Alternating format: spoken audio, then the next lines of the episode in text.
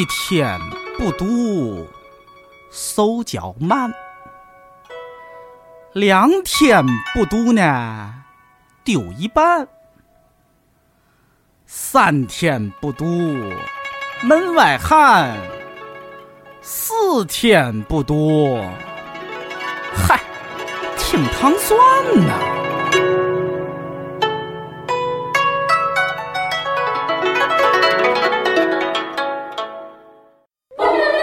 糖蒜女子脱口秀即将全新改版，我们会在微信公众号“糖蒜”上独家播出女脱的最新节目。改版后不用催更，告别等待，海量节目加倍放送，让你天天都惊喜，月月都轻松。微信公众号关注“糖蒜”，回复“娘娘千岁千千岁”，获取更多女脱改版的最新信息。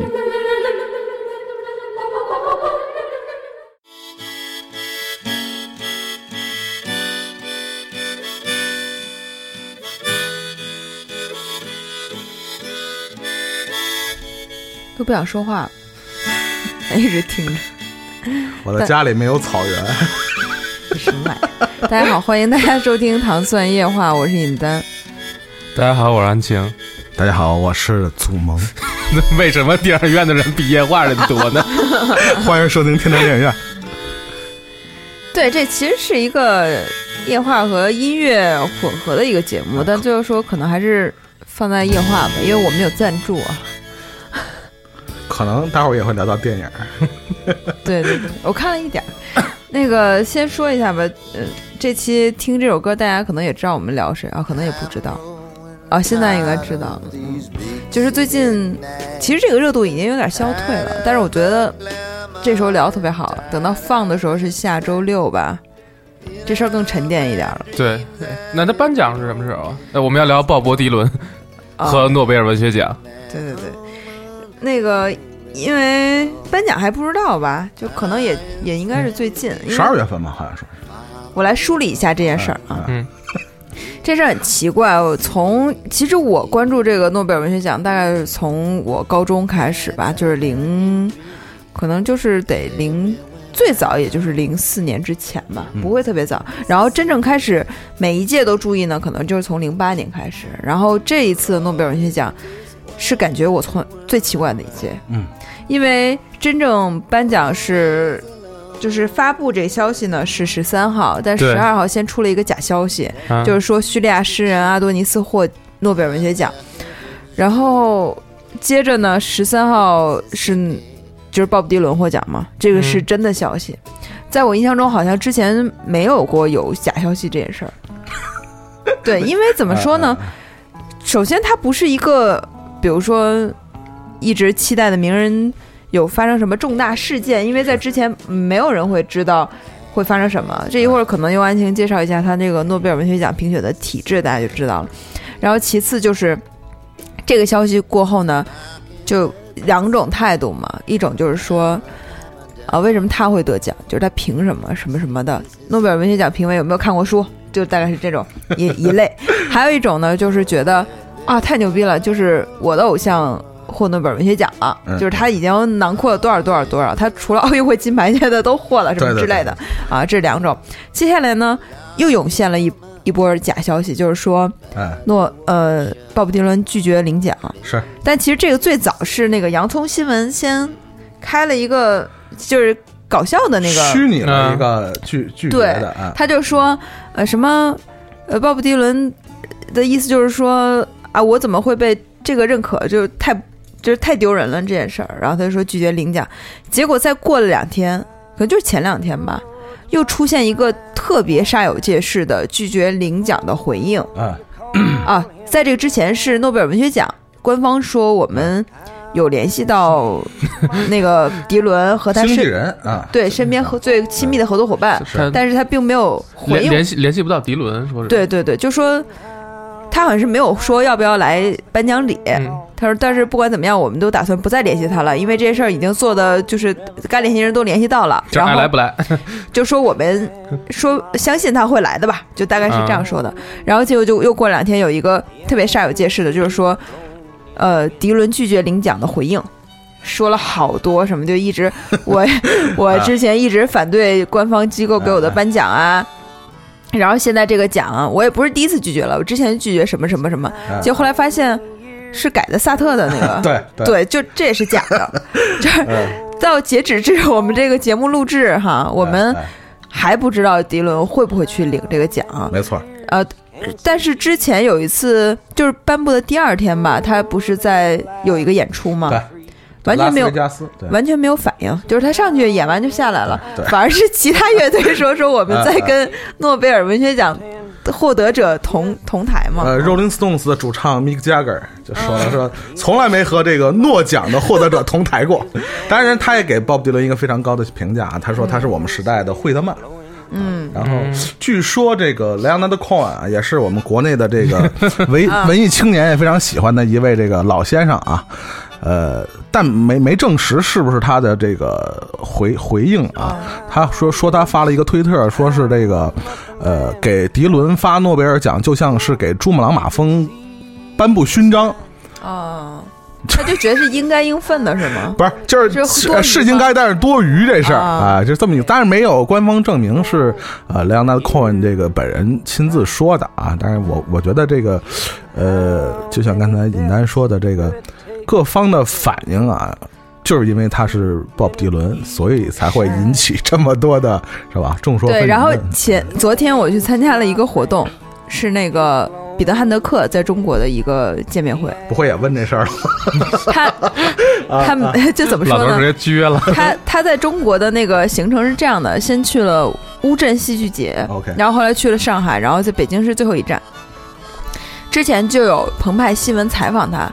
就让他怎么看诺贝尔文学奖 颁给鲍勃迪伦这件事儿，然后呢，啊，他其实他的那个意思是说，我觉得这个事儿是个错误，虽然我承认他很伟大，但是我觉得不是一回事儿，就大概是这样的。但是呢，澎湃新闻就把这个作为一个大标题。啊，呃，彼得汉德克认为诺贝尔文学奖颁给鲍勃迪伦是一个重大错误。然后我我看那个文景呢，就是他们出版社那编辑就有引用你一个说，希望大家以后不要再问他这个问题了。然后一会儿我我可能会夹夹带一点我昨天见到彼得汉德克的私货，然后再说一下我们的赞助商吧。我们这次呢得到了来自乐童音乐和未读这个图书公司的联联手赞助，嗯。有有这样一本书要出版，其实它应该是，嗯，怎么说呢？就是因为这一次诺贝尔文学奖真的说是给各大出版社打了一个措手不及。我来我来给大家普及一下图书工作者在诺贝尔文学奖颁布之前的这个例行工作啊，就是像比如说上海译文、呃译林或者人民文学这种老牌大的出版社手里肯定都攥着几个这种国际大师。他们每每年呢都会关注一个，呃，舆论嘛，就说，哎，是不是他？有可能是他押宝。对，那如果要押中了呢，马上就加印单，就开始下，我就赶紧把它再加印一下。嗯嗯嗯。今年已经有就是像那种老牌出版社准备了好多，嗯嗯。结果一般不讲，大家都都傻眼了，说那这个。就是算是哪个出版社获益呢？编年史不是瞬间就断货了吗？对，瞬间断货，瞬间断货，瞬间断货。然后，而且编年史是鲍勃迪伦写的，你了如果要了解他呢，从他自己说，我觉得以他这个性格啊，他跟我同一天生日，是吗？我们俩一天生日，哎呦，真棒！对，鲍勃迪伦双子座的，对，以双子座的这个性格呢，而且历来他对。这个记者的回应都是他想说什么说什么，就是没实话。对，而且自己写自己会不是那么公允吧？没错。所以，尤其这本书还断货了。然后，这个乐童呢整理了，其实他们当年我看到郭晓涵朋友圈讲，他们要引进那个安卡的整个一套的那个摇滚名人指南什么的，我就觉得。就是很了不起，但是这这个书怎么卖啊？就我都为他们担心。结果没有想到，马上要出的第二本迪伦正好赶上他获得诺贝尔文学奖。所以呢，就是他应该是我们在月初十一月初就能拿到手的，对鲍勃迪伦比较全面的、比较公允的一本介绍类的图书。嗯，那么，呃，通过沟通，也给听众带来福利，就是说有。有五本赠书吧，然后我们想想怎么一会儿想一个办法抽奖，让大家得到这五本书啊！扔鞋，好吧，嗯。You've been through all of F. Scott Fitzgerald's books. 哎，你当时听到这消息，你什么反应？呃，其实好像我记得，如果没记错的话啊，去年就有曾经谣传，呃，就考虑过给 Bob Dylan 这个奖文学奖的时候。但他是不是已经谣传了有有几？就是倒不是说给他奖，是谣传，就是他每年都在这个那个候选范围里边嘛。就像那个啊，村上老师。对，这个其实不是谣传，这个就是那个。我先提前说一下啊，就是英国有一个赔率榜嘛，就是每年都压这些诺贝尔文学奖获得得主嘛，就入选，就所谓的入选。然后，比如说，呃，像去年是那个白俄罗斯的那个女作家写非虚构的那个人，她就是当年莱克谢什么什么什么，对，特长一名。然后她就是赔率榜第一名，嗯，村上第二名，嗯，然后再往前那个莫言获那年呢是村上第一，莫言第二。就是它其实是一个赔率，然后你会发现这个赔率榜上，可能大概就是四五名还是多少，就是永远都有鲍勃迪伦，就这几年都有。他不是第一次，就是他也不是谣传嘛，他算是一个。你要说他陪跑也也可以，但是一般人都会把它当成一个就是嗯比较有意思的谈资，说啊，你看鲍比伦也在这个榜上，是嗯，结果没想到今年就就真的获了。因为我记得这个尹丹在呃找我要。谈这期节目的时候，我就问过您一个问题啊，我说这个诺贝尔文学奖是不是也跟那个奥斯卡或者其他的这些文艺类奖项一样，有一个入围名单？嗯，但好像并不是那么回事儿，是吗？对，对他反正就是呃。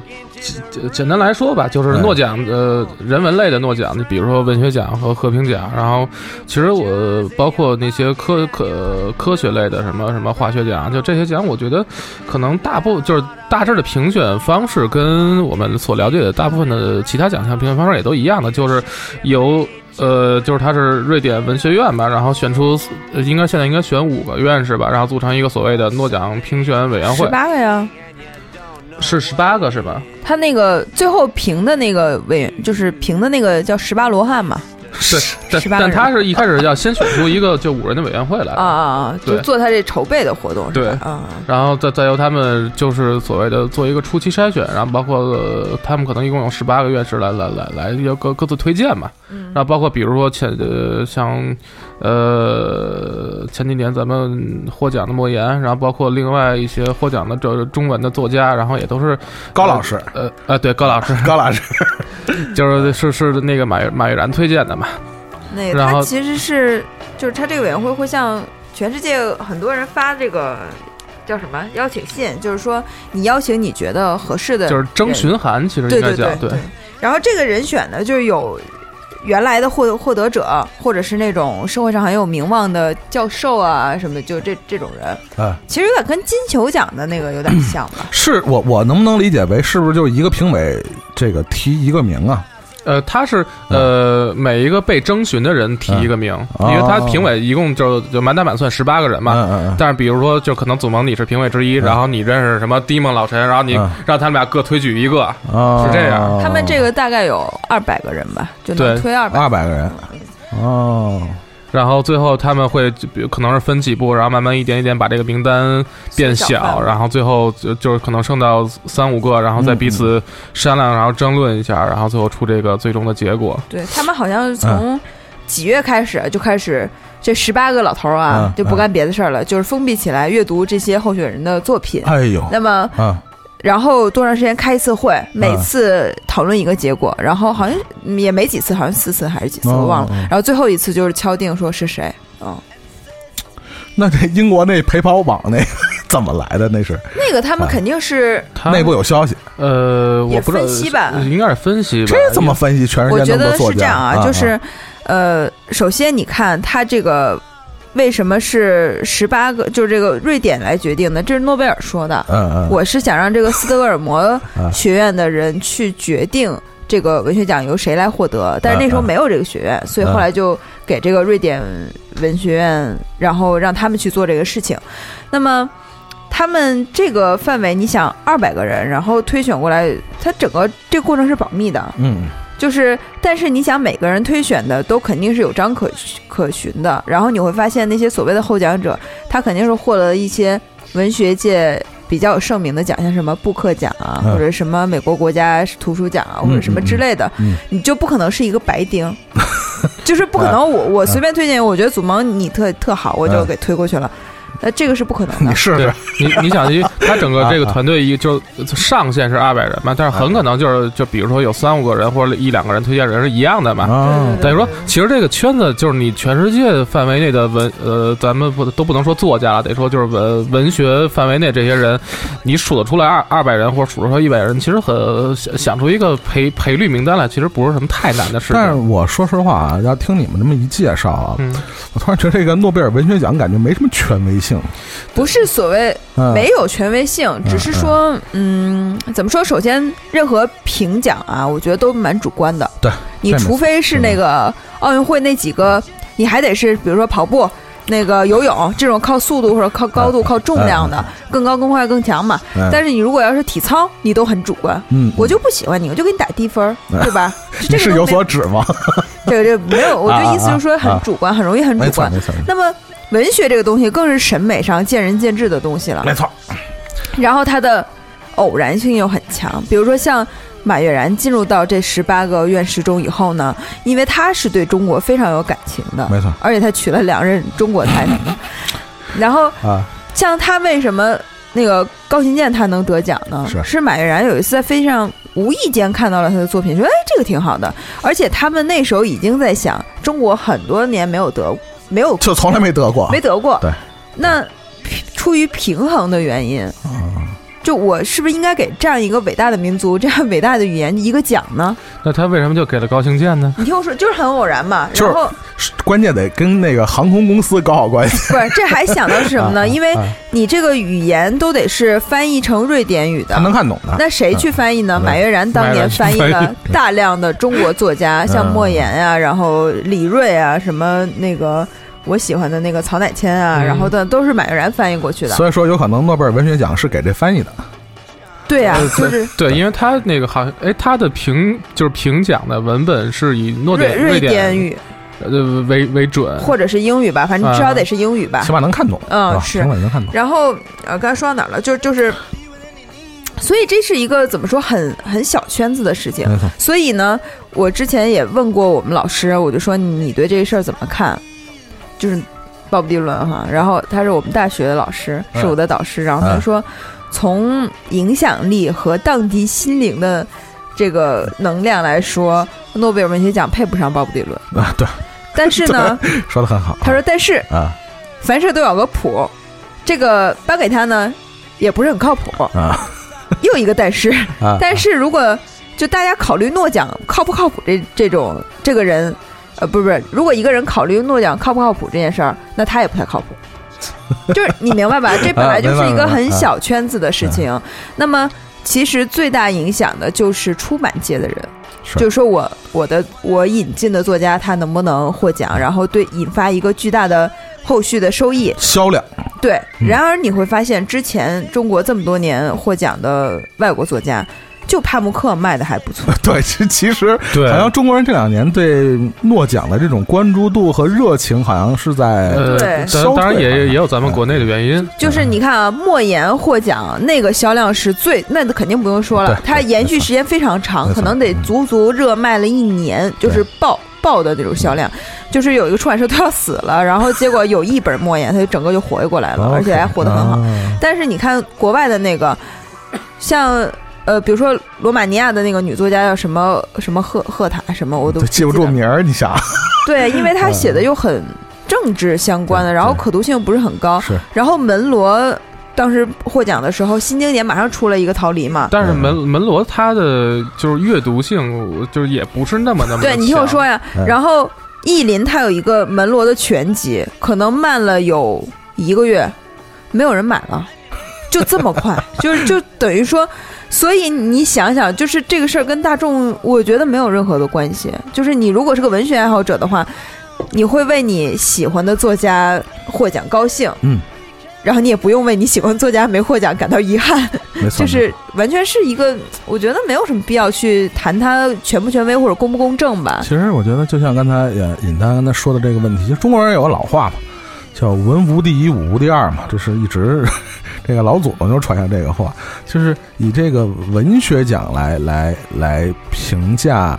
呃，一个作家也好，还是一部作品的好坏，本来就是一个刚才我们也说了一个很主观的一个事儿。你想，托尔斯泰他没获奖，就是因为，啊，他们觉得他对上帝的就宗教非常的反叛，就是他有一些对上帝不敬的话。没得没得诺贝尔奖的文学家呢多了去了。对，就是，但是我说就是，比如说像托尔斯泰这么伟大的人，然后就觉得他的战争观有问题，然后可能也是加上他是俄罗斯人嘛，就是。脱离于欧洲主流范围外的，所以就有有一些偏见吧，所以就没颁给他。但是他绝对是一个大师，这个这个毋毋庸置疑，对，毋庸置疑。其实就是呃，在呃诺贝尔每次这个文学奖颁奖的这个稍后啊，经常有各种的这种啊媒体也好啊，还是呃文人也好啊，提出自己的观点啊，就其实像刚才。啊，尹楠说的那个问题，我也看见过，经常呃有人列出一个长长的名单啊，有哪些伟大的作家没有拿过诺贝尔文学奖？其实就跟每次奥斯卡颁完奖以后，就经常有人也列出，就是哪些伟大的电影人没有得过电影奖。其实奖项这个东西本来就是一个见仁见智的事儿。但是我们回到今天的这个呃问题，我觉得最大的争议恰恰还不是文学界的事儿。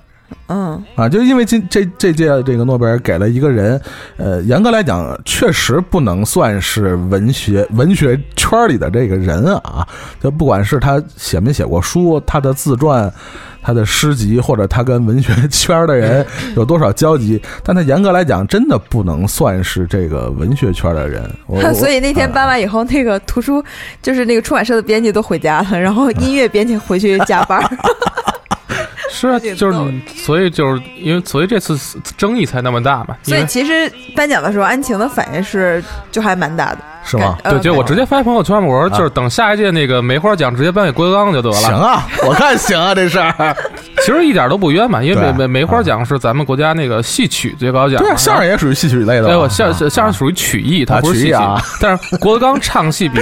很多 职业的戏曲从业者要好啊，但人家就不是这行人。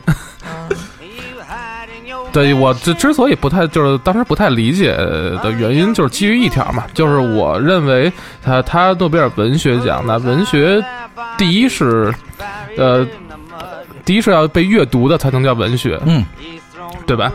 那那这个鲍勃迪伦虽然就是当然这次颁奖理由就是说他其实他的写的这些歌这些所谓的歌词或者什么也好，他也是属于诗歌嘛。但是你传，但是他是一个歌手，那你传播的方式是是他的专辑，是他的是他的音乐，那那你的传播方式就不是阅读。歌片也算，对这个我觉得，但是很很少有人说我我是迪伦的呃文学迷，然后我买他的专辑，把把 CD 一扔，然后 每天就捧着歌片阅读朗诵，可能是聋哑人。哎，我觉得是这样，就是其实，在西方是有那个，可能在美国更多吧，就是把歌词当成非虚构文学来。就把归归入这一类的这个传统，所以他们会出那个歌词本吗？呃，迪迪伦那歌词本我见过，出个一个歌词本有有，就是按磅来说，有八点五磅，有这么厚那个词本。就是，但是那是在美国，啊那是在美国，又不是不是不不是在在诺奖。对，但是他就是颁奖也肯定是基于他这些文字嘛。我就是说，如果你要是把文学扩大到这个歌词这一块，其实就也还也还好了。就是，但是。怎么说呢？确实肯定是有争议啦。不过你想啊，这个可能是一个也不是很恰当的类比。但是从《诗经》开始，一直到可能在唐诗、宋词，甚至甚至清诗，对，都是要配歌唱的。对，嗯，只是说韵的。对，只是呢，到后面。那个歌肯定留不下嘛，因为那时候没有录音设备。但但是你注意一点，就是从《诗经》开始，然后呃，比如说什么国风，然后一直到哪怕到元曲，它所所有的曲牌名，这些曲子都不是他们的词作者原创的，它都是非常固定的。比如说《念奴娇》，《念奴娇》这个曲调就是这样，然后别人随便填词。跟我们现在所了解的音音乐这些歌曲是不一样的。对，咱咱们现在了解的这个还是从西方的这个五线谱这个这个。所以现在的歌手，呃，即便呃，我的观念就是，他即便是他写的再好，歌词写的再好，那他的他的音乐是存在的。对，嗯。其实我我我觉得我呃，因为这期节目啊，说实话，这个 尹丹老师请我来啊，我有点诚惶诚恐啊。其实这个我还觉得我。我的个人的呃概念里，我还是觉得我不不够不配聊鲍勃迪伦的啊。那么确实，我觉得是三十岁以后，呃不是我请你的，是老陈说的，是吗？原来如此，老陈觉得你配。我为什么觉得说你行你就行？这个呃不不配聊鲍勃迪伦，因为确实真是呃过了三十以后呢，呃，我觉得我越来越不敢聊鲍勃迪伦了啊，因为他的。歌词里边的很多的东西，包括他音乐里边的很多东西，其实，呃，尤其看了一些这个，呃，嗯，西方媒体啊，就是美国的乐评人写的一些专著啊，呃，关于鲍勃迪伦的专著，呃，你会发现这里边确实这这坑还挺深的，啊，坑还挺深的。所以呢，呃，但是既然说这个今天这个赶鸭子上架啊，那个。呃，去聊，尤其是聊鲍勃迪伦和诺贝尔文学奖这个事儿呢，我觉得我的观点其实是这样。我刚才其实一直好像没说我的这个观点啊。呃，第一点，呃，鲍勃迪伦啊，我对鲍勃迪伦的这个理解啊、了解啊，他从六十年代成名一直到现在啊，就这老爷子这大风大浪就是见太多了。就是诺贝尔文学奖这事儿呢，就是一个奖啊，对他来说真的就。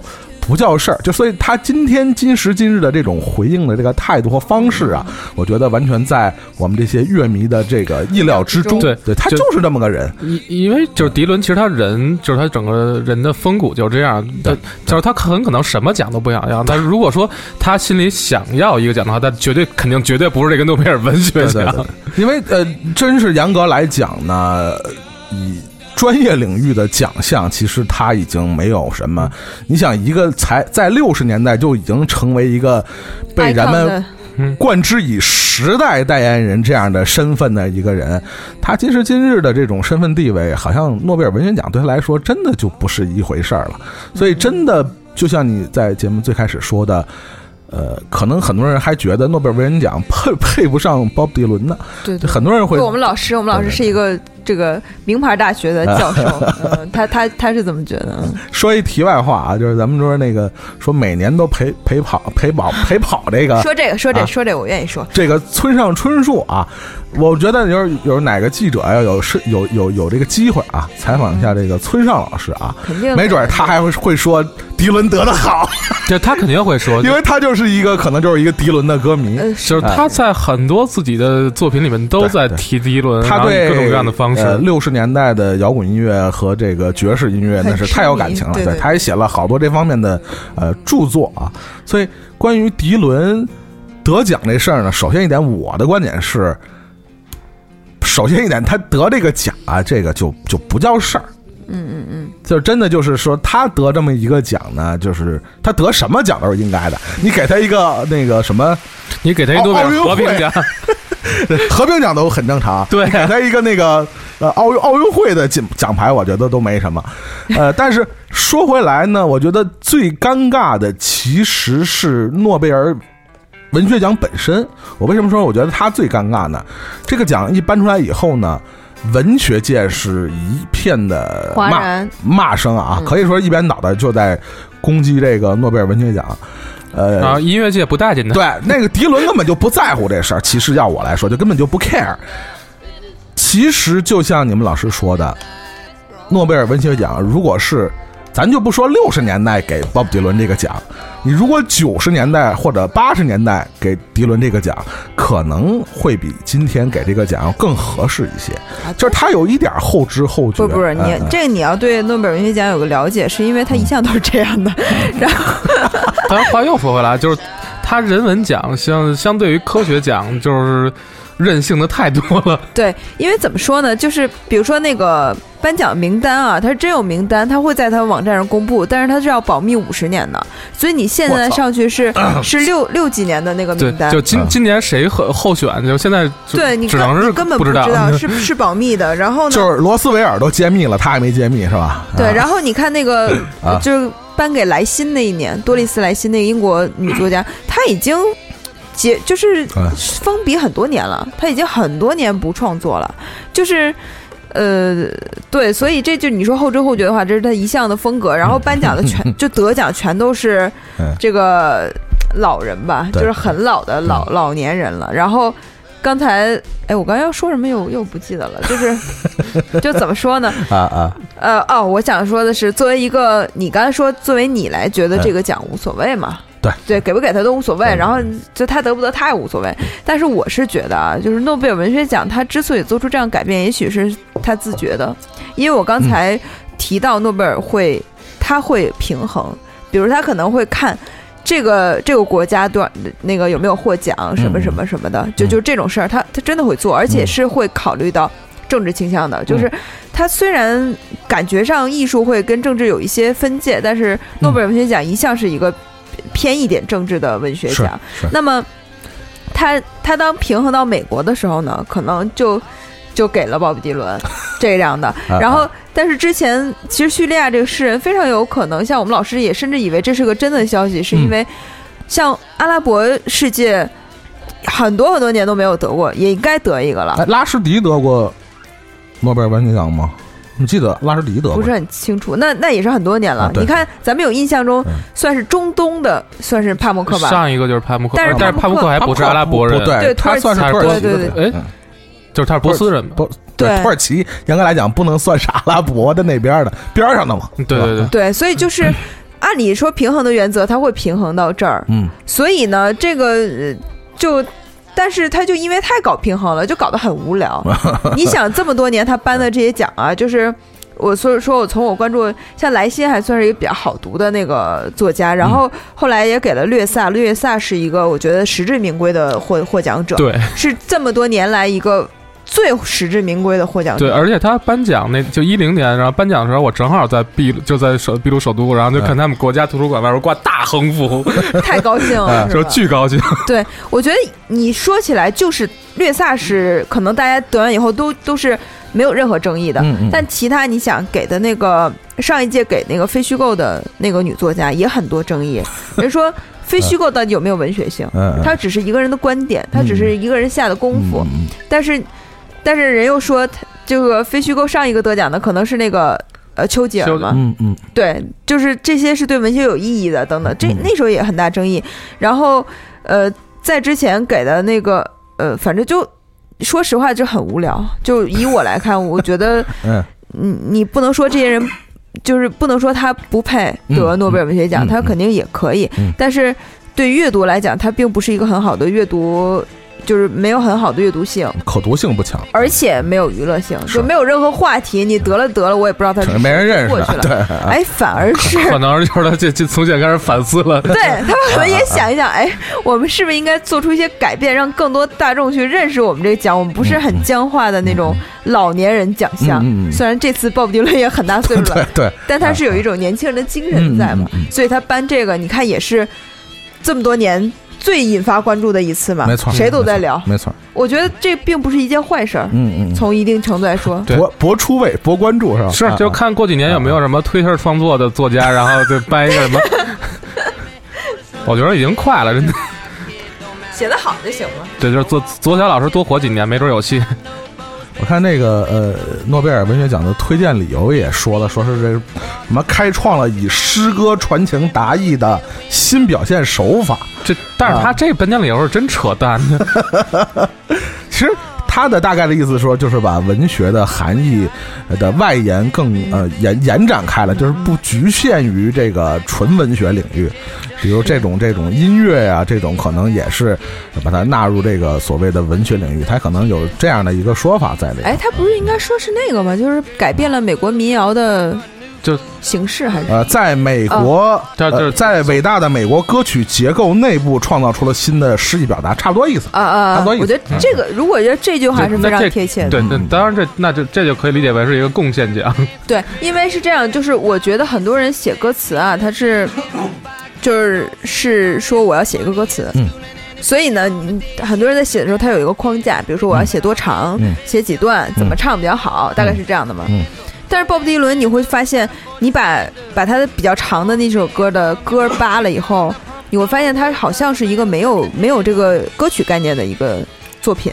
呃，其实如果对鲍勃迪伦的这个创作啊，包括他的作品，呃，有有一些了解的，其实我们会发现，其实写歌的这个呃。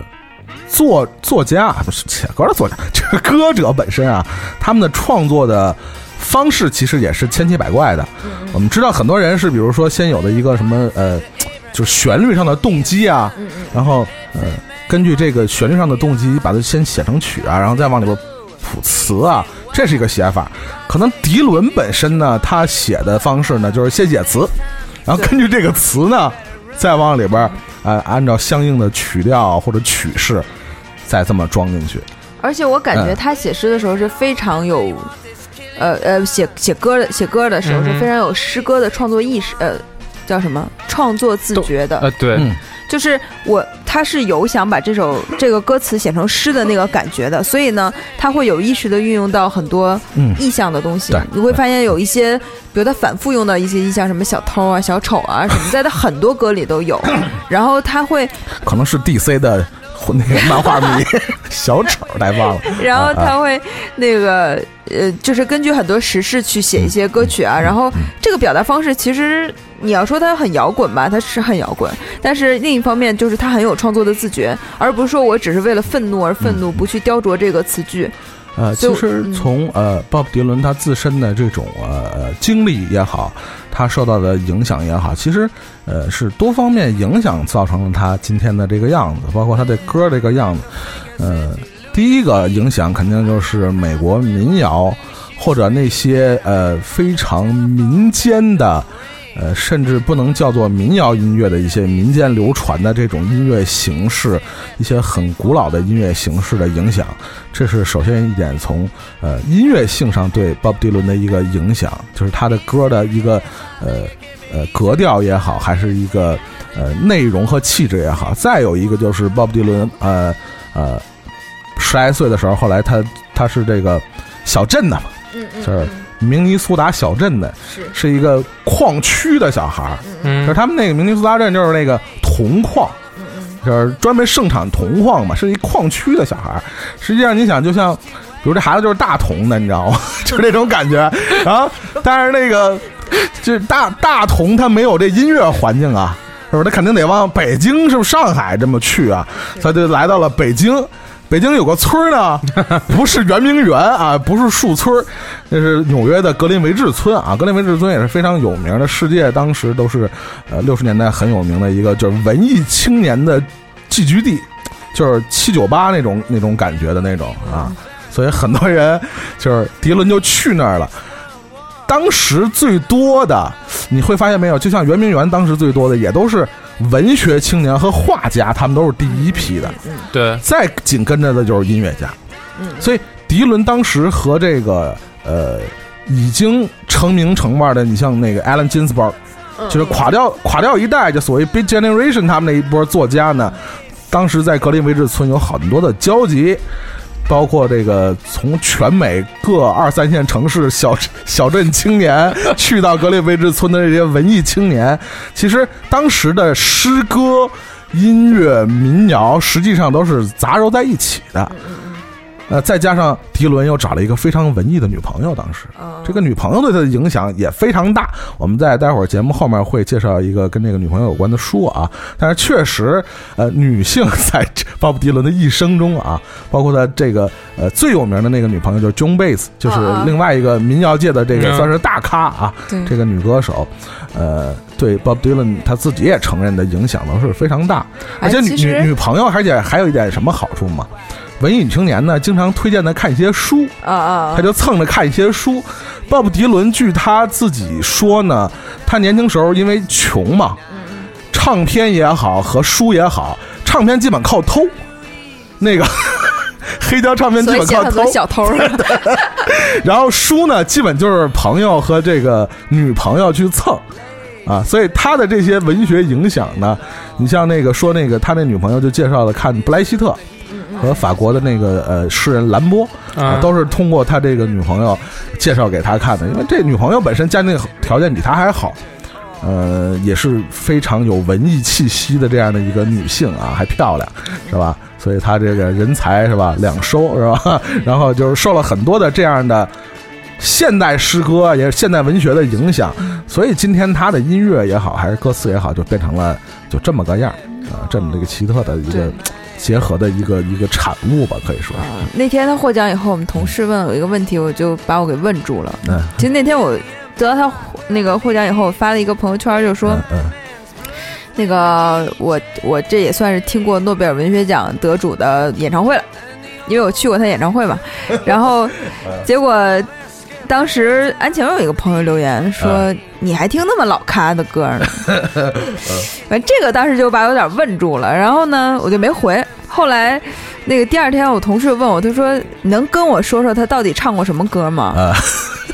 我有一种 就是好像我很大了吗？就是也不会吧，因为我其实对迪伦也不是很了解那种人。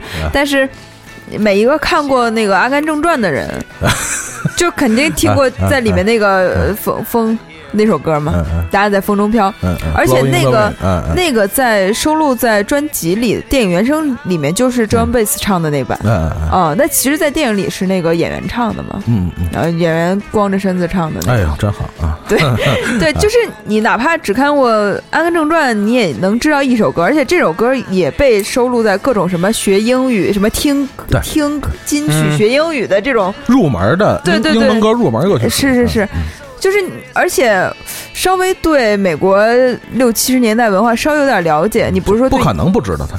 对，我觉得是，嗯，就反正当时这个问题问的我，让我觉得，哎，诺贝尔文学奖突然有另一种意义，就是说他颁这奖以后，能让这个呃八五后的小朋友们，八五后九零后的小朋友们去听听，还有这样一种音乐，是比他们现在听的很多音乐都好的。我觉得这个意义也挺好的，是，对吧？文学奖起到了一个音乐奖的作用。对。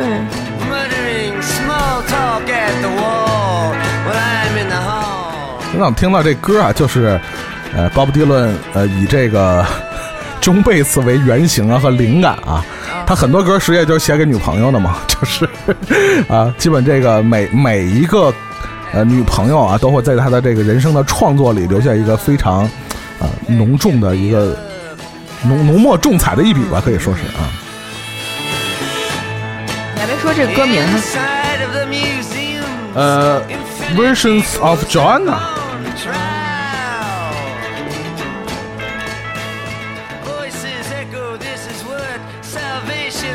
那那个 Sad Eyed Lady 是写写那个 Sarah 的是吗？那就是吧。你知道那个我看过最扯的一个这个呃纪录片啊，曾经那个呃采访 John Bass，还是这个这个我刚才说的那个苏苏 i 呃罗罗托罗那个那个他的那个女朋友啊，是是反正哪个忘了啊，就是他曾经说过啊，他们问过迪伦一个问题啊，就是你写的这些歌词到底是什么意思？然后你知道迪伦怎么说吗？说呃其实我也。无法给出你准确的含义，但我知道，呃，二十年以后会有一些傻蛋对他进行各种诠释，非常不厚道的一个作者啊。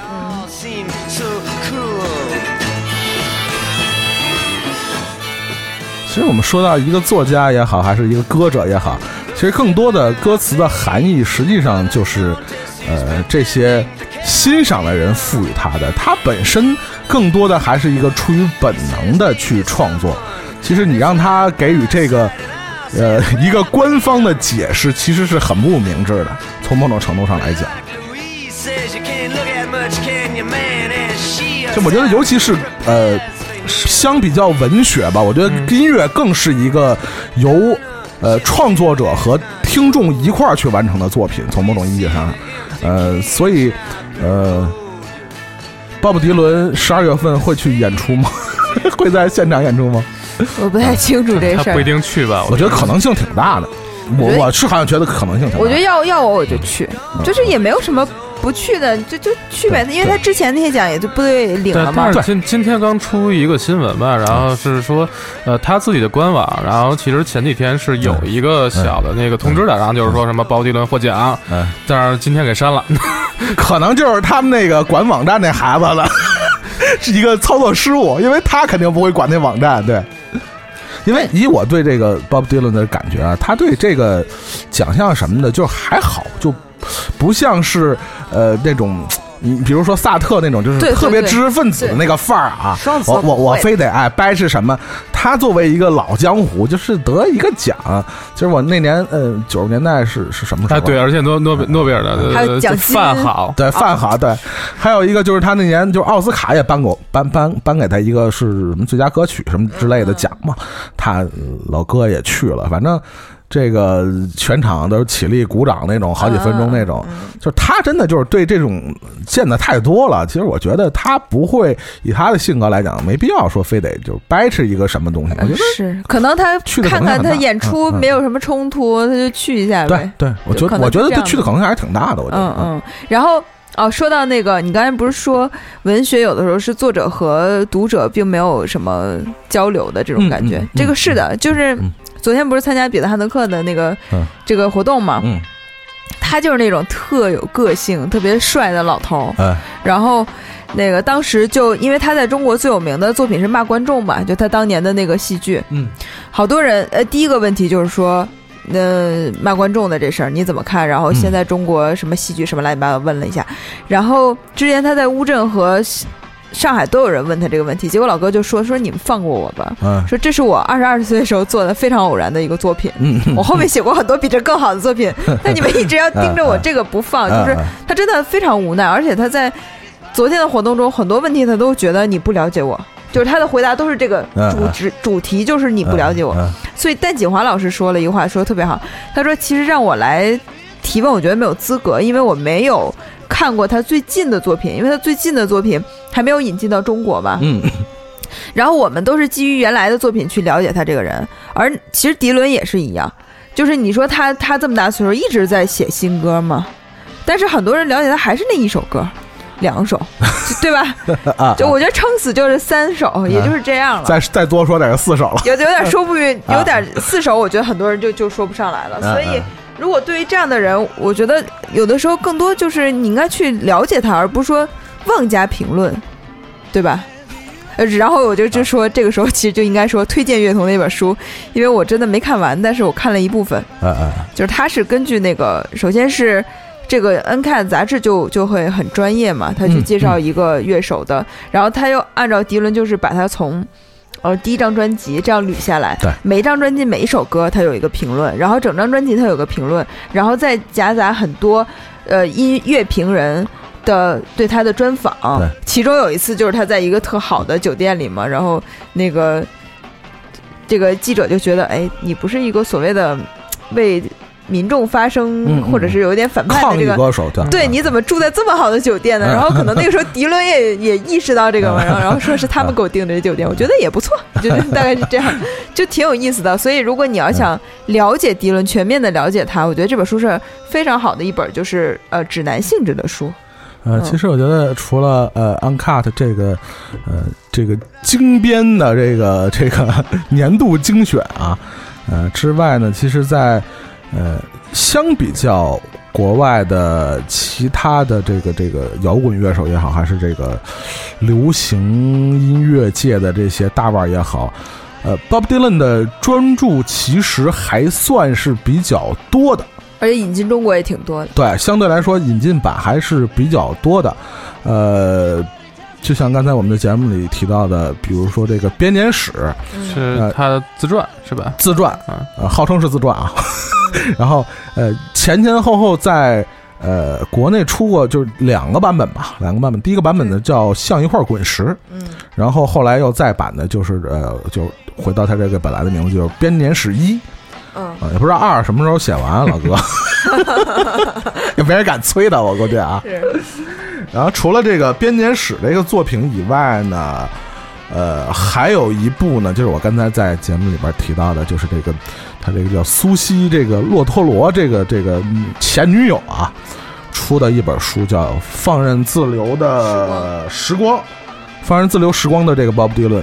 实际上，这个就是以他们这个非常著名的这个封面啊，就《Free Willing》这个封面，就是鲍勃迪伦和他这个女友啊两个人这个手牵着手，一个非常有名的这个对 这个封面为他这个书的这个呃也是书的封面。其实这个呃女女友的这个角度呢，我们刚才也说了，他这个女友本身也是。呃，活跃在当时这个格林维治村和这个整个纽约这个文学艺术圈的一个这个活跃分子，王菲。呃呃，还不止，因为她还是整个六十年代很多民权运动的一个算是比较主干的这么一个力量，所以这个挺能 挺能闹的这么一个女孩，属于。那那那只能是何何小姐。不不要不要再比附了，我就瞎说，嗯。不不要这个是吧？对号入座啊，然后他这个以这个女性的角度切入，她和这个呃 Bob Dylan 的这个那段时光，六十年代中期的那段时光的一些呃，可以看到大家这个不太熟悉的啊，尤其在男女关系之中，这种 Bob Dylan 是以什么样的嘴脸示人啊？而且这里边还牵扯到很多这个呃，同样是六十年代这个文学圈啊。啊，艺术圈啊，这个民谣圈啊，嗯，呃，各种这种名流啊，就是现在想起来可能都是大腕儿啊，他们的一些故事啊，就是奇奇闻杂事啊，都在这本书里。其实也是一个非常好玩的，关于 Bob Dylan 也好，还是关于这个六十年代也好的一个，嗯，不一样的角度吧。啊，这这个女的不简单啊，这非常不简单啊。除了这个以外呢，我想想啊，哎，还有一本书。是叫老美国致意致意，老美国致意呢，也是呃非常著名的这个美国乐评人叫格雷尔马库斯，他出的一本也是以这个 Bob Dylan 的六十年代中期，就是六四六五六六这几个非常关键的这几个。年头啊，鲍勃迪伦的一些作品和他的演出和他的事件为切入点，去描写的这么一部呃，算是鲍勃迪伦的专著。其实我觉得有一本书也被引进成中中文版了，就是那个《神秘列车》，但是里面好像就是封面是用了一个鲍勃迪伦，里面关于鲍勃迪伦内容比较少。呃，那里边实际上没有直接写鲍勃迪伦，对他写了一个什么乐队跟鲍勃迪伦的，写了这个后来六十年代中期跟鲍勃迪伦合作的这个乐队是来自呃加拿大的叫 The Band，还不是在那里，就是 The Band 里面也提到，后面又提到另一个乐队，但我也我也想不起来了啊。他是比较侧面的去是是是呃说的这个。六十年代的一些音乐，呃，因为格尔马库斯，说实话啊，我我个人觉得不太推荐给对欧美流行音乐和摇滚音乐不太了解的朋友去看，因为他这里边确实是，呃，引引经据典、旁征博引了好多知识量非常大的那样的作品。就如果你对呃欧美流行音乐或者这些事儿呢和人不是特别了解，那个书确实是不太容易看懂。因为它信息量就特别大，而且它每一首歌就一下子又会跳到，比如一百年前的美国呀，啊，一个什么民间的一个什么传传闻啊，然后又跳到五十年前的一部一个一个什么古老的美国歌谣里边的故事啊，它属于这么一个作家，就跳来跳去。我我会说这个呃老美国之意会像一个我怎么说，关于美国。古老民谣的《盗墓笔记》，你知道，就是那种刨坟掘墓式的那种挖掘啊！而且这个译者我非常喜欢董楠啊，对对对，他翻译的那个 Morris 的那个自传，就是叫什么来着了？呃，此地无人生还，大门乐队主唱的那个，对，我就呃那个那个书看的也是特别好，我觉得他的就是翻译的那个感觉特别对。嗯，对，就还是我觉得呃啊，乐什么呀？不说挺好的，挺好的。因为这个，我觉得流行音乐的这些专注啊，还是得找一些对流行音乐和这个摇滚乐比较了解的这个译者啊。那有一些，比如那个我我那天。就是我看也是那个安安助理转的一个关于那谁是是北村转了一个是谁写的一篇这个伤害诺贝尔文学奖一个啊关于这次得那个鲍勃林鲍勃迪伦得奖伤害了诺贝尔文学奖的一个一个一个是哪个媒体写的是《新京报》是谁写的？就是里边关于这个他又想讽刺一下流行音乐这事儿吧，然后这个名儿什么的都写错了那种，就是你你你要攻击。攻击谁？我觉得这个没问题啊，但是你对这个呃本身起码也要有充分的了解吧？是是是，是吧？我觉得你这个骂才能骂到点儿上。你本身你对流行音乐也好，摇滚音乐也好，你不了解，你只是一种酸葡萄的心态啊，就是你得不着奖呢，人家得奖，人就傻逼。这事儿我觉得真的就是有点，是吧？这心态也不太好。对，这但是他也赶上这回那什么，呃。点点寸了嘛？因为他你确实这文学奖，人人家本来是研究文学的，然后您颁颁给什么 音乐人？因为我印象特别深啊，他这里边说说这个呃，我们知道英国有乐队叫 Queen，是吧？他翻译成女王乐队。我说你妈，但凡有点他妈常识都知道应该叫皇后乐队啊，是吧？咋就是压管叫女王乐队？我说哥们儿，真是也没听过歌，你就别骂了，这事你找找丢人的吗？这是啊。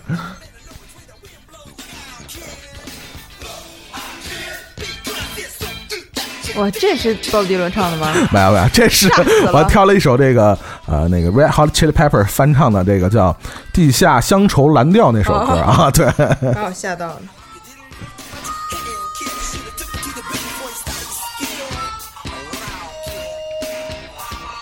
然后斗南在那个呃豆瓣阅读上发了一个他的专栏，他有个专栏，然后其中一个就是就说起到书这事儿嘛，他说关于迪伦不妨一读的十二本书。然后，我觉得如果大家感兴趣，去可以搜一下这个，因为里面有大量的就是英文专注关于迪伦的书。然后其中中文还有一个，就是那个我不知道你有没有看到，就是沿着公路前行。呃，没什么印象。我看啊，啊，没什么。沿着公路直行，然后它是鲍勃迪伦传，是美国叫叫什么 Howard Sowens 他写的。这个倒没什么印象。嗯嗯，然后我知道比较新的一个就是。去年出过一本那个鲍勃迪伦的这个呃不是自传啊，别人写的这个这个那个那个鲍勃迪伦自传啊，是滚石的一个比较呃资深的一个作者写的，叫什么叫他是谁？探究真实的鲍勃迪伦，出过这么一本自传啊，那是去年的，然后今年也是因为这个。突然，那个鲍勃迪伦得了这个诺诺贝尔文学奖啊！这个这个出版社就立马要加印这本自传啊！呃呃，传记是吧？传记呃不不是自传的呃对，不是自传是传记。对，这是滚石的一个《Rolling Stone》杂志的一个一个编辑写的啊。但是我觉得，就是如果就是对鲍勃迪伦少爷，咱们又把那个小王老师给睡着了，睡着了，对不起。上次聊李叔的时候，他还挺高兴的，因为有吃嘛。对，就是怎么说呢？为什么说介绍这些书啊？就是不光是鲍勃迪伦，就是那个年代的任何一个成名的摇滚乐手，在美国的那些人啊，包括是包括英国的等等，就是他们因为处在一个时代剧烈变动的时，就是时光嘛，所以呢，你会发现他们的生活会跟我们很不一样，就好像就是一个。超级浓缩，节奏非常快，然后经历了任何事情的那种感觉。嗯嗯，就就我觉得《阿甘正传》啊，当时觉得阿甘的那个生活特别不可思议。你还是想聊电影是吧？不是，我想说的是，其实那个时候你会发现很多人的动就是生活都是那样的。对，他们可能经经历的事件就是一件接一件的，然后不像咱们就觉得，其实咱们现在也是，但是咱们现在这个时代，好多事情是在。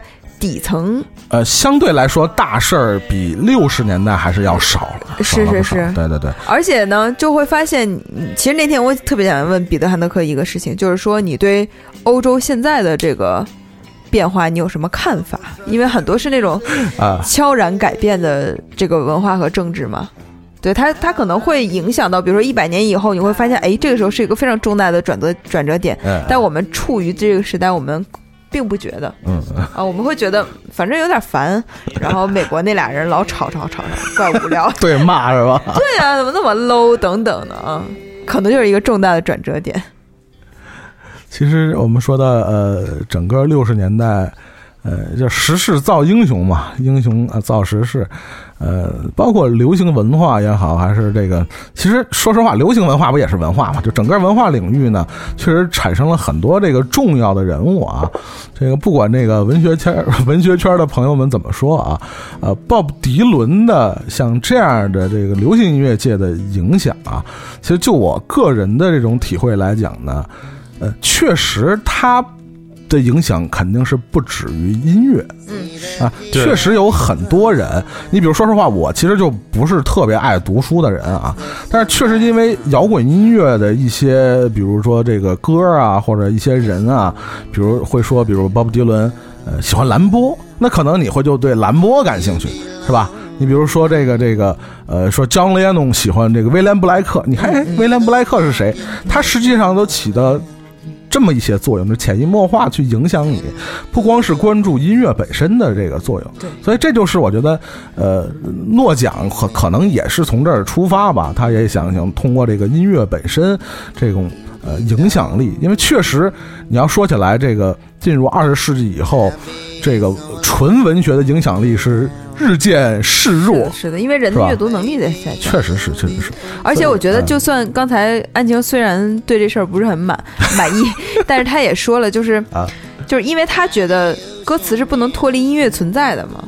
但如果你要是如果把这个歌词就认定为一个非虚构写作的方式的话，那我觉得，如果你要从这里面选的话，那鲍勃迪伦得奖是毋庸置疑的吧？那他歌手里面，他肯定是最棒的吧？嗯。对，是你单论歌词的话，就是反正就你想现在都不好写歌词了，你何何况跟跟他他同时代的个个别人可以跟他比一下吧，然后之后应该就没有人了。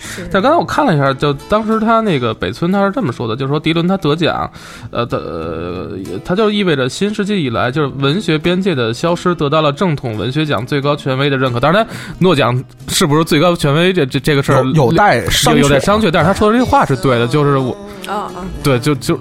他是就像其实将来可能多少年之后，咱们再看迪伦得奖这件事儿，他可能真的是一个标志性事件，就是我们传统意义上认为的文学和将来我们接触到的文学，肯定已经不是一个概念了，面目全非。哎，但是其实这样说回来，就是比如说诺贝尔文学奖，他每次颁给一个可能不是写小说的人，嗯，不是剧作家，嗯。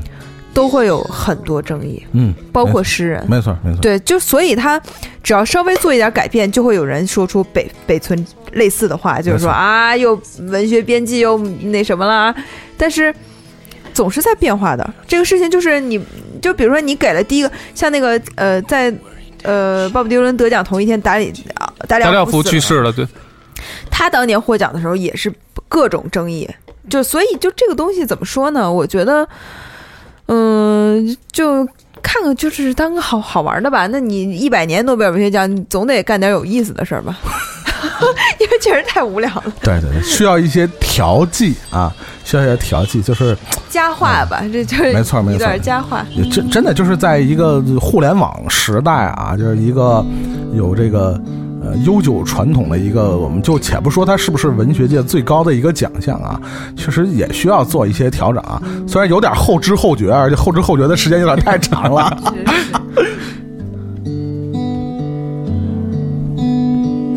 瞎放什么呢？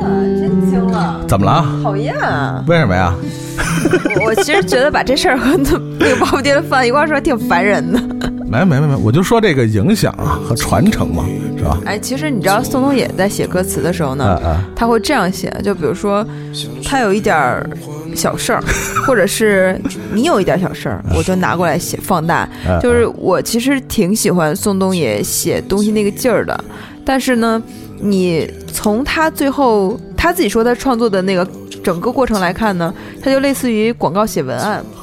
就我要写一个很很厉害的东西，我就用这一件事儿，我得把它编出来。但其实他，你要再跟那个鲍勃迪伦写歌词的那种出发点，会发现，就是不真诚啊，就是他的动机是不一样的。对他的动机，当然，这很可能 人宋冬野以前不是不是你们编辑圈的嘛？然后 他是营销编辑，所以他确实可能有这个这个营销的这个意识。对啊，我要说的是，中国民谣最大的问题，恰恰是进监狱的次数太少了。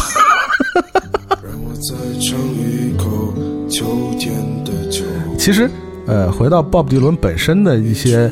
呃，如果你呃看过他的传记啊或者纪录片，你发现其实这个人在呃很多呃需要表明立场的时候，这个人恰恰是不表明立场的。呃，我我不知道是不是因为就是他是双子座的原因啊，这个人极其的复杂而狡猾。我觉得用狡猾来形容鲍勃迪伦一点都不为过，他甚至都不能叫是圆滑。他真的是非常清楚他自己在干什么那样的人，呃，我说实话，我不知道中国的大多数的这些鲍勃迪伦的乐迷是不是呃真的那么喜欢他？你明白我要说什么意思？我我经常会形容鲍勃迪伦就像是鲁迅，他你知道为什么像鲁迅吗？嗯嗯，我，中国的大多数的读者都知道鲁迅伟大。嗯嗯，但是又有多少人是真正喜欢鲁迅啊？你要说啊，你要是这样是从这个我说的，我还以为是就是狡猾这事儿，我还在想这样不是不是因为狡猾这事儿。鲁迅鲁迅先生一定不是一个狡猾的。对，呃，他的作品或者他这个人，实际上从某种程度上，我觉得 Bob Dylan 是不容易亲近的，因为真的，即使他身边的人都无法真正理解他心里真正想的是什么。他真的是那样的一个人，就是他时刻与他人、和观众、和他的合作伙伴都是保持距离的人。他真的是会在舞台上表演的时候用后背对着观众的那种人。他真的不在乎有些评论和大众的呃理不理解。其实我觉得这也是鲍勃迪伦呃这么多年闯荡江湖啊，他的一个。秘诀之一啊，他还能扛住这些名声给他带来的这些负面的压力。我觉得正是因为他可能，呃，心里太清楚自己要干什么了。对，或者是说呢，我觉得我也不知道，因为我也不是他。虽然我们是同一天生日，但是我感觉首先他这人非常拒绝别人给自己打标签的，他很讨厌这件事情。所以呢，他说过类似的话，就是说，你不是说反叛吗？我就我就反叛一切，包括你。你说的这些，就是你你对我啊，你说 you name it，然后我就可以反对他，就是就这个感觉。没错没错。所以就是说，他拒绝一切标签，也就使使他背负了更多的标签。他好像变成了民谣圈也把他当成自己的这个 icon，然后摇滚圈也把他当成自己的 icon，然后各种什么抗议的、什么民权什么等等等等吧，反抗的都把他拉过来。所以他索性就可能所有都不在乎吧。他也只能这样吧。嗯，但是鲍鲍勃迪伦在中国，呃，作为这个这么这个如雷贯耳的一个名字啊，但说实话，我觉得他对中国的音乐家也好，还是这个乐迷也好，我觉得他影响力其实你想是非常有限的。呃，是还是那帮人。呃，因为他的音乐传进来的时候，已经是过了他爆出来的那个年那个六七十年代了。一个是年代，我觉得还是跟呃语言本身的这种这种呃局限性有关。因为毕竟，如果你不去呃欣赏鲍勃迪伦的这个歌词，只是从音乐形式去去呃呃。从他的身上学习什么？我觉得你真的是缺失了很大一块儿。如果如果我要非要说国内有一个人是在学巴布迪伦写歌词，那就是汪峰老师。真的，哎，你仔细，Forever Young 是吧？呃，不光是 Forever Young，就是我们现在听到的一个歌啊，这是当时汪峰老师还是在鲍家街的时候啊。这歌叫什么？这个叫《风暴来临》。巴布迪伦有一个歌叫《Hard Rain's Gonna Fall》，叫暴雨将至。呃，汪峰老师在歌词里大量用的意象啊，包括他今年在那个呃，就是原来的《中国好声音》的比赛啊，就原来叫《中国好声音》，叫叫什么什么好歌曲，叫什么玩意儿来着？中国新歌声，新歌声。他那个最后夺冠的那个那孩子，唱了一首他的歌叫《河流》。那个河流的那个整个歌词的那个写的形式啊，完全就是 blowing in the wind。就你 仔细看嘛，就是比如说这个一个人要走多多少路才能称为真正的男人，就这样的歌词的这种写法，在汪峰老师的歌里大量的出现。但是，我不是说这是不好的形，这个不好的这个这个东西啊。毕竟我觉得能学鲍勃迪伦也是一个非常好的方式。但是就是因为他是因为一个呃英语英文歌歌曲歌词这个东西呢，毕竟还跟中文是完全不一样的影响。那如果你要真是相比较，呃。崔健也好，罗大佑 乃至李宗盛这样的音乐家，他们对歌词的影响，我觉得可能从某种程度上都要比鲍勃迪伦的影响。当然，这个这个没有没没有办法。还有一个问题就是说，在他生存、他活跃的那个年代，然后包括罗大佑、李宗盛，呃，不光有李宗盛、罗大佑，他们是有一个用歌词去表达他们心声，然后去号召一些年轻人去改变自己的。一些什么什么时候，然后他们所处的年代呢，也有很多急需改变的状态。那你会发现，比如说我们现在在现在的中国的年轻人，比如说他是个九零后或者是零零后，他听到那个呃《Blowing in the Wind》的时候，他不不会觉得他的人生需要什么改变，需要变革，他不需要思考一个男人走过多少路才能成为真正的男人。然后刚才祖茂说到这这个，就是因。这种音乐类型一定，比如说民谣这样的，或者鲍勃迪伦的民谣，你一定要去了解它的歌词的含义。然后我想到，就是其实现在美国 hip hop，hip hop 也是，就是一些说唱，你是一定要听他歌词说什么的。我们现在的可能，比如说年轻一点，国内的听，可能会受他这个语言的影响，就毕竟时代不一样，就是他也会就是根据不同的音乐去去去研研究他的这个语言嘛，但是可能不是那个年代的语。语言了，对，就如果说是真正呃呃还能仔细去研究和聆听鲍勃迪伦的音乐的那一波人啊。呃，西方音乐的歌词对他们的影响可能要更少一些，更多的还是音乐形式上的影响会更多一些。其实包括崔健他们这一波，就是你他去听西方的这些摇滚音乐也好，流行音乐也好，呃，可能更多的还是被形式上的东西和这个音乐元素的东西刺激到。呃呃，研究歌词，我觉得那都是很后面的事儿了。实际上，因为毕竟歌词，尤其像 Bob Dylan 这样的歌词里边有很多的，其实没有那么直白的东西，需要这个。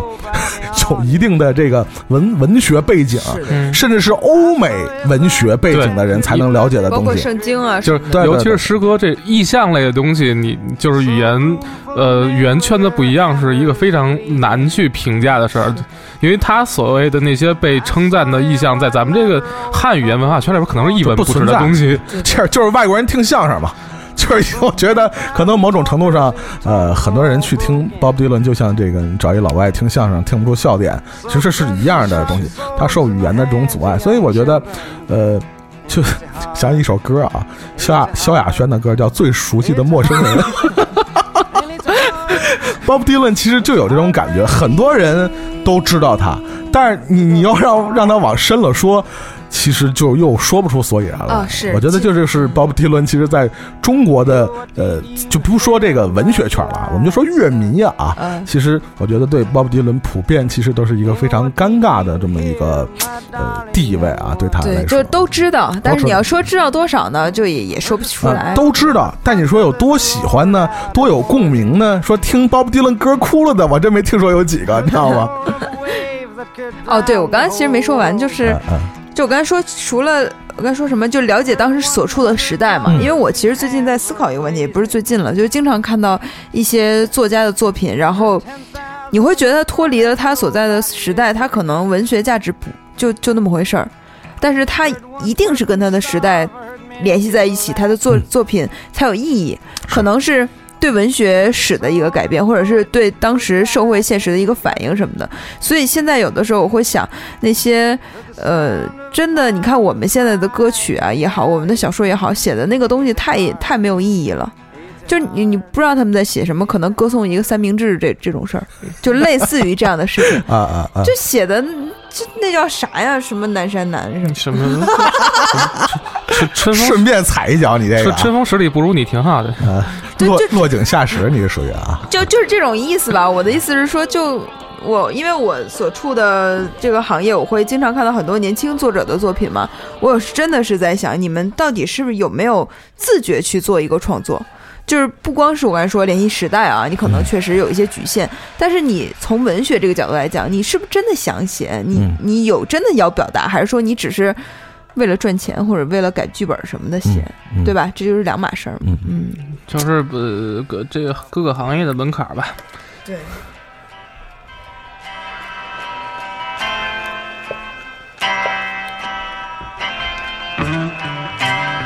liar。其实为什么这个呃，鲍勃迪伦我们会听到他的现场骂街啊？呃，我们刚才说了好多的呃自传也好，还是传记也好，会选择呃六十年代中期的鲍勃迪伦，正好是鲍勃迪伦将民谣呃改成用这种电声乐器这个演奏啊这么一个特殊的时期呢，呃。当时的这些乐迷也好，还是评论家也好，其实并没，并没有给予他非常高的一个评价。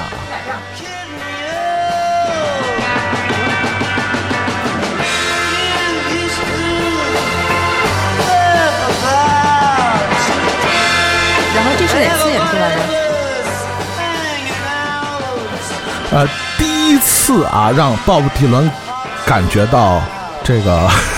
出人意料的打击的，就是成就他的是这个，在罗德岛举办的叫新港音乐节啊，Newport。呃，他出名就是因为新港音乐节，但是呢，当他把这个呃摇滚的新的形式，或者说民谣的新的形式，再次带到他这个成名立万的时候，带到成名立万的这个地方的时候，呃，欢迎他的是嘘声。谩骂，不满。据说当时他的一个有一老哥啊，也是这个他非常好的，也是民谣界的一个前辈啊，叫这个这个彼得西格尔啊。当时想冲上去拿斧子给他电线砍了，就是怒了，你知道吗？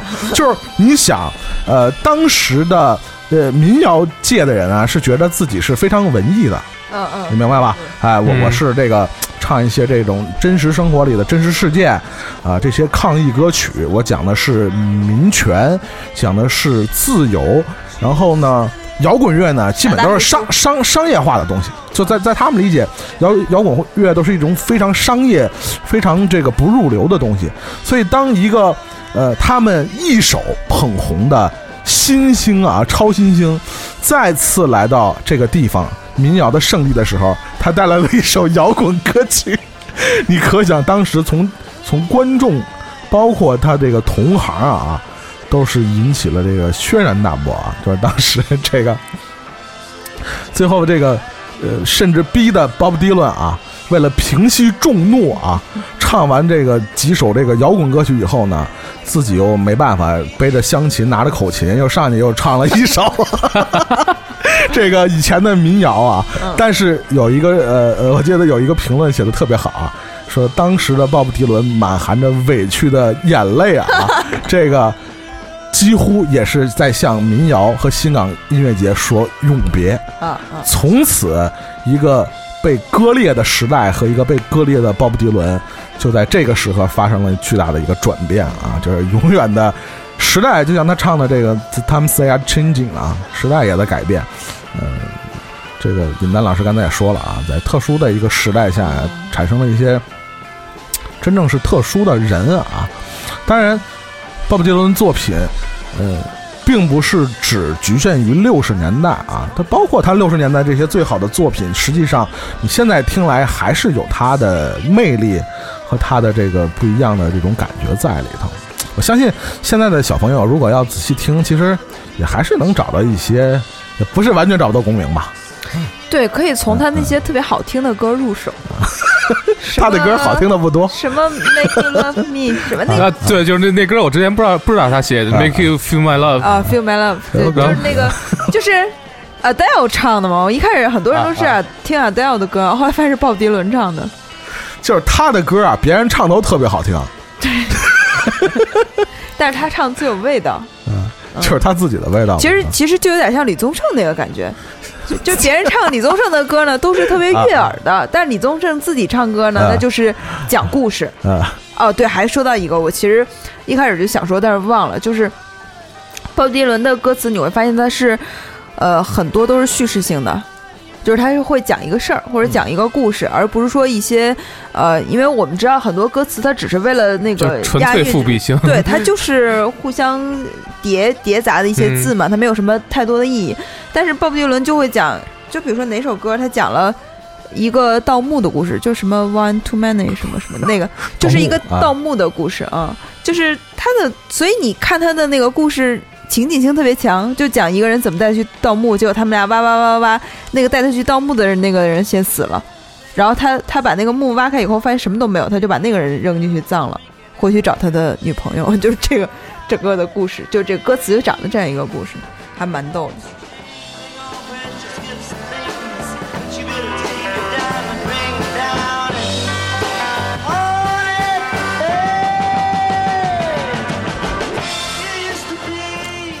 其实真的是因为我觉得，呃，他曾经所处的那个时代啊，不管是五十年代末还是六十年代初啊，整个的这个美美国的这个社会也是处在一个极极度动荡的这么一个时代啊，所以他的这种呃音乐里边的这种呃预言性啊或者前瞻性啊，呃，之所以会那么强，也是跟他的时代的这种经常出大事儿啊，其实也有关系，是吧？其实也有关系，所以，呃，我记得。呃，John Bates 就说她这个前男友啊，嗯，说她这个前男友是她见过的，呃，最复杂的人类，啊，就是从这个不管是，但是那 John Bates 也说了，说这个迪伦是她见过的那种特别容易吸引女孩，是他是容易激发女女女人身上母性的那种。这个我觉得是 怎么说呢？你知道史航老师说过一句话特别有意思，他说，这个女人。从三岁到多少岁？最致命的弱点就是母性，所有女人身上都有母性。然后，当一个男人很脆弱的时候，女人第一反应就是啊，我要保护他，就是我我。但是这个表现就是爱嘛，其实是一种母性的保护。嗯，就是呃，我们看那个鲍勃迪伦的那个传记也好，还是自传也好，呃，尤其他早期的时候，他他还没出名的时候，他找的这些女朋友，要么就是比他条件好，嗯嗯，啊，要么就是比他成名早。啊，但是那个，呃，这个他身上呢总是有一些这个不一样的气质啊，吸引的这些女性。但是你看，就是回头采访他任何的一一任这个女友也好，什么前妻呀，哎，基本还都挺念他好的啊，就是 没有说这个完全撕破脸啊什么的那种的。那那这个迪伦身上这个啊吸啊吸引这个异性的这个这个，确实有非常非常了不起的这个魅力在上面。对，而且 John Bass 不是翻唱，他有一张专辑就是翻唱很多。就是迪伦的一些歌吗？就很多他不是都是迪伦写给别的女人的，就包括 Sarah 什么的。对，就是我觉得这个简直是太伟大的爱吧。可能就是因为他是鲍勃迪伦是吧？啊啊。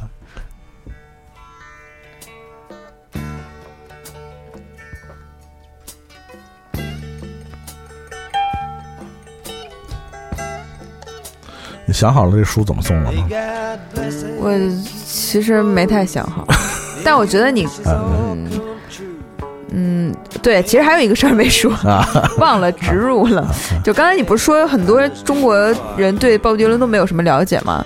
其实乐童有个活动是可以让你用时间时间去了解鲍勃迪伦的，但是我们这节目上线的时候，他们活动好像结束了。他们是从那个。十七号到二十九号，那算了。你看啊，他们有一个阅读经典、致敬偶像鲍勃迪伦周，在这十十天时间里面，他们有各种各样的活动，比如展览、演出、放映、沙龙、阅读等等，就是各种去让大家去了解鲍勃迪伦。我觉得要不然这样吧，我录完这以后先发一个微博去说一下这个事情，然后再说什么。我觉得抽奖这事儿吧，其实大家可以写。就是说一下自己最喜欢的一首鲍勃迪伦歌词吧，太难了，不是很难啊。如果你要真有心的话，你你去你去说说，或者是因为很多人一讲那个往事，就是知乎体那个鲍勃迪伦是怎么影响了我的青少年，然后什么某一个周日的下午，我跟你说，他们可能回复都是那个走多少路才能成为真正的男人，或者是这个是那个 roll like Rolling Stone 那个什么 How does it feel 这个，就可能更多的都是这些歌啊。嗯哎，但是他年轻时候真挺帅的啊。呃，那我觉得还不是不是不是帅那种啊，就是怎么说？嗯，我觉得帅，你觉得帅啊？好吧，就他那个不有一特别著名的那个弹弹着吉他叼着烟卷那照片吗？然后就有人问他说，他当时怎么想的？为什么要拍那个？是不是代表他对什么什么什么的抗议？他说没有，我只是想试试能不能同时抽烟和唱歌。但他这烟瘾确实特别大。嗯，就是他，你想他二十出头的时候，那个手指头跟牙基本都黄了。你想抽多少烟，就是真是造的不轻，那孩子。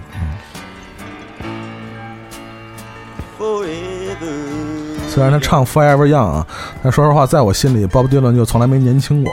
就是他，就二二十岁的时候，就是有一个这个六十岁老谋深算的六十岁的灵魂啊，所以到老了倒不显老了。对，今天早上我还在给安晴听一首什么歌，然后安晴说这是他哪年的专辑，然后看一眼是三十多岁吧。对，然后他说这声音可是就已经够老了。没有，我说你声音很年轻。哦，是吗？对对。Anyway，但他确实是。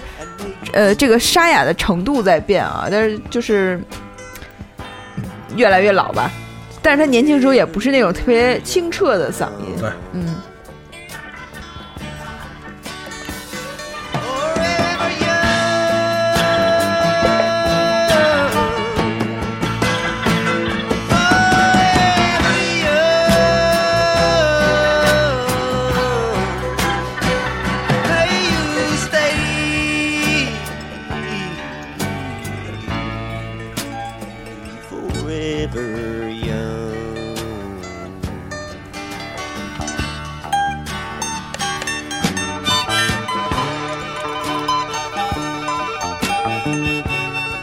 吧，那我其实今天我们也聊的挺多的，我们再要不要最后聊一个译文就结束？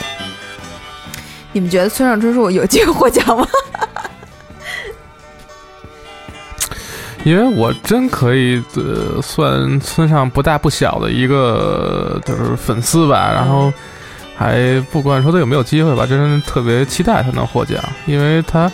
呃，从影响力上来讲，他的小说其实也是影响了某种程度上影响了一一代人，尤其是一代中国人的性启蒙。呃，一代就不管是性启蒙也好，或者什么也好，他这确实影响了一代中国一代一代读者吧。然后，并且他其实，呃，村上最珍贵的一点是他一直在写，一直在写。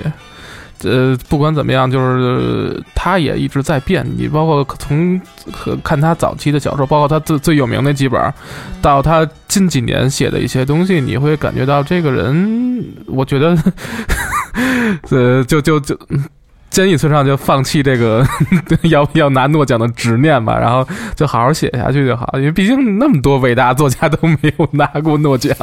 我觉得可能他。不一定有执念，但是他身边的人就是老以为他有执念，就是，就是我觉得他肯定不像里奥纳多的那种执念。啊，也是哈，因为他那年就是是是以色列要颁给他一个什么奖，他不还发表了那个就是那篇著名的，是不是他说的演说嘛？就是说鸡蛋跟城墙的关系嘛。啊，因为我是觉得，首先我觉得他获奖的可能性比较小，是因为他的他是一种比较流行的写法。那那诺贝尔文学奖那还是流行歌曲呢？那不是，那就是你要从歌词来讲，它不是很流行，不是那么朗朗上口啊。嗯然后。但是诺贝尔文学奖一向是会比较排斥流行的写法，这个我觉得是。但是还是那句话，就是村上作品有很多，你呃可以多看一些。我想说的是，他根本不需要，因为他他的稿费真的是他的版税比基本上超过任何一个诺贝尔文学奖的作作者吧。真的，他他他卖多少本书啊？你知道有的出版社非常无耻的拿他一本一部短篇做一本书。哎呦呵，然后加上我买过。棉吗？呃，棉我买过，然后那天黑以后我也买过。对啊，就是这样。他，你想他一本书拆一个短片的话，然后加上插画，他赚多少钱啊？真是，我觉得确实已经够好的了。要我要是他，我就觉得挺好的，写我的赚钱小说够了。那你就不发表了是吗？啊，我在想期待这个村上老师能不能写一个关于那个这个六十年代摇滚乐。你这让让让村上老师组组一个乐队，那组一个爵士乐团，跟那可能性倒不太大。就是村上老师那个，如果写写，因为他写过爵士的嘛，还挺多的。关于这些这个呃早期的这些爵士音乐家的这个作品啊，这爵士群英谱啊，是吧？这个都想看看这个村上老师写写这个五六十年代，尤其对日本青年啊影响特别。深远的这些摇滚音乐啊，我看看村上老师能把摇滚音乐写成什么样？因为我我我喜欢的另外一个日本作家那个村上龙啊，他是对这个六十年代的这个摇滚音乐这写了。嗯，不少比较精彩的这个段落啊，但是村上老师还是比较关注这个爵士这块儿啊，所以看看村上春树老师写这个摇滚会写成什么样啊，倒是挺期待的啊。嗯，好，对，我我我而且还想说，就是你看马悦然进来以后，他对这个呃日本和中国的这个会有一些影响吧，就更倚重于这亚洲什么的，所以呢，就是说不定什么时候他们这个十八人是终身制嘛。一个去世补一个进来，这样终身制啊，对，终身呃，所以他如果要再补一个年轻，也许就就是谁都有机会嘛，就是也不一定是吧？这当评委去了，结果村上 也有可能。哎，他是必要求必须得是那个，应该是本地人吧？本地人吧，应该是对。好吧，那我们这期节目其实聊的也比较散，也没有系统的介绍他的生平啊、著作啊什么的，因为觉得想了解可以去看那本《安卡》。呃，是这样，我觉得一个是呃太有名了，对 Bob Dylan 来说，就是熟悉他的人呢也都知道，那不熟悉的人呢，就是我们也推了一些这个他的这个传传记啊、自传呢，大家可以找了比较系统的去看一下。哎，那你觉得那电影怎么样？I'm not there。呃，还挺好的。我操，今儿看了一眼，真惊了。对他进，他进我，我在做饭的时候，他进来，然后我在那看那个。我说：“你说，你说这里面谁是鲍勃迪伦？”他说：“那小孩啊。”我说：“为什么？”他说：“那俩都是黑人啊。”我说：“小孩一小孩一回头，我说我操。” 就是那个那个电影，我觉得形式感的。呃，因为那个托德海耶斯，因为本身也是对这个西方的呃摇滚音乐史非常了解的人嘛，就是你会从他的这个电影里，就是嗅到那种非常呃浓重的关于这个摇摇滚音乐的那种认知和和这种深入的了解。呃，所以我觉得这部电影，我觉得真是我心目中比较理想的。关于 Bob Dylan 的这种，你说是自传也好，还是传记也好，嗯，因为这样的人真的你很难用一个简单的一个形象或者一个故事去表现，因为他呃，不光是活的时间太长，就是他出现在人眼前的时间太长了，就是年代太久了。那确实，他就是一个以这种不同的面貌啊示人啊，包括。呃，真的就是就像 John Baez 说的，他这个前男友啊，真的是一个非常复杂的人类啊，最复杂的一个人类。所以我觉得找六六个演员去演他这个事儿呢，是一个非常好的创意。我觉得真的是，尤其你想那这几个演员啊，都是非常出色的演员啊，然后以他们自己的方式去诠释像啊，对，所以结合着去看吧，我觉得。什么自传啊、电影啊，是吧？包括音乐啊。如果你想对鲍勃迪伦有更深的了解呢，我觉得这都是非常好的途径啊。对，好，那这期节目就这样，谢谢两位的到来，谢谢你来天堂电影院。好，大家再见，大家再见，拜拜。May you build a letter to the stars, climb on it.